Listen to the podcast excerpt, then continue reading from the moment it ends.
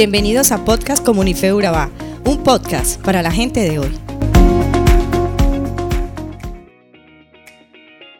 Hoy nuestro podcast está basado en el libro de Segunda de Corintios, capítulo 11, de los versos 16 al 33.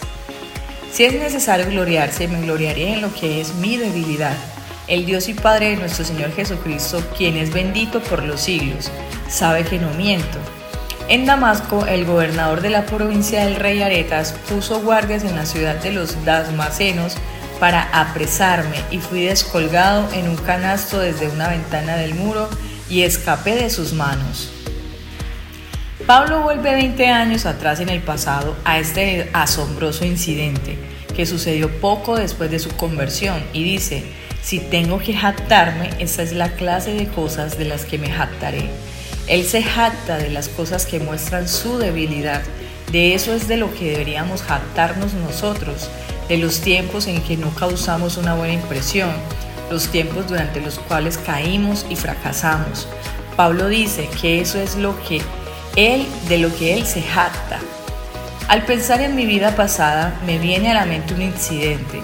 Fue un tiempo durante el cual fui un fracaso absoluto en lo que estaba intentando hacer. De eso me jacto, porque fue entonces cuando comencé a aprender la lección más importante de mi vida. Después de su conversión se fue al desierto Arabia durante un tiempo.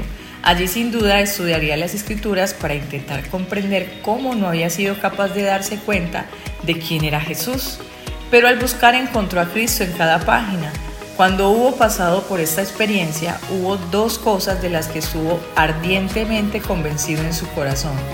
Primero, creía que el Antiguo Testamento demostraba que Jesús de Nazaret era el Mesías.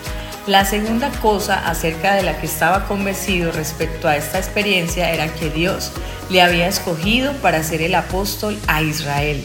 Y lo intentó. Hizo lo mejor que pudo con su brillante mente y con todas sus aptitudes hebreas pero las cosas continuaban desmoronándose, hasta las que las circunstancias llegaron a un estado tan terrible que una noche el gobernador intentó encontrarle para que los guardias pudieran prenderlo y para que lo matasen. Al enterarse de ello, sus amigos lo sacaron y lo llevaron a una de esas casas construidas sobre el muro de Damasco y a través de una ventana en la oscuridad de la noche le hicieron descender dentro de una canasta. Pablo dice, la noche en que fui descolgado en una canasta es la noche de la que me jacto. Mirando atrás dice, fue exactamente entonces al alejarme de la ciudad de Damasco con todos mis planes y mis sueños de gloria para Cristo derrumbados bajo mis pies y esa fue la noche en la que empecé a descubrir esta gran verdad. Mis dones naturales no son lo que me capacitan para ser un siervo de Cristo ¿Cómo me gustaría enseñar esto a todos los cristianos hoy? Estamos siendo bombardeados por la filosofía según la cual las habilidades naturales hacen que las personas puedan ser útiles como cristianos.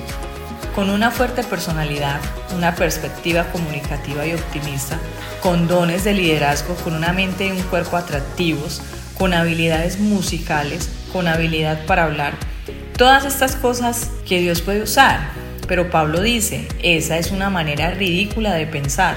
Yo tuve que aprender que estas ideas no ayudan, que el Cristo que obra en mí es la única cosa que Dios aprueba. Cualquier persona que sea cristiana tiene a Cristo obrando en él o en ella, y si aprende a, depender de la obra de Jesús en nosotros, listo está para realizar la obra por medio de la cual usted decide hacer las cosas. Él realizará la obra juntamente con usted y hará que sus esfuerzos sean significantes y de valor, tanto a la vista de Dios como finalmente a la vista de las personas.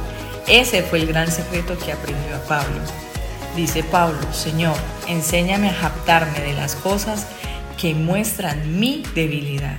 Entonces podríamos decir el día de hoy que debemos de jactarnos de las debilidades, de los fracasos, de las muchas pruebas por las cuales hemos atravesado, pues estas han sido las estrategias o aquello que Dios ha utilizado en nuestra vida para formarnos, para fortalecernos y para hacernos los cristianos que hoy somos. Personas que servimos por amor y no por imposición, que reconocemos que el poder no está en nosotros, sino en aquel que murió por nosotros y es Jesucristo. No nos jactemos de lo mucho que ha hecho Dios en nosotros, porque simplemente eso no es nada a comparación de lo que Él quiere hacer a través de nosotros. Te mando un fuerte abrazo y deseo que hoy tengas un excelente día. Somos Comunife Urabá, un lugar para la gente de hoy.